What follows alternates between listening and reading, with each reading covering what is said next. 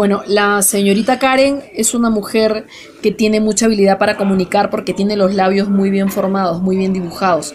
Eso la hace cálida, la hace amable, la hace gentil.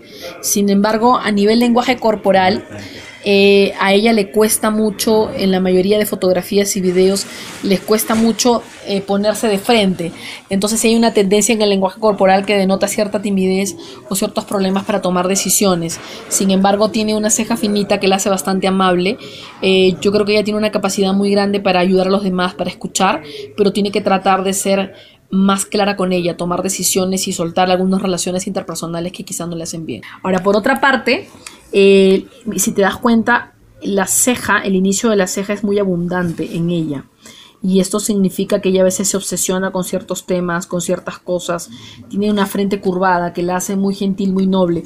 Mira, yo creo que es una mujer exitosa. Su principal talón de Aquiles es aprender a manejar los temas afectivos.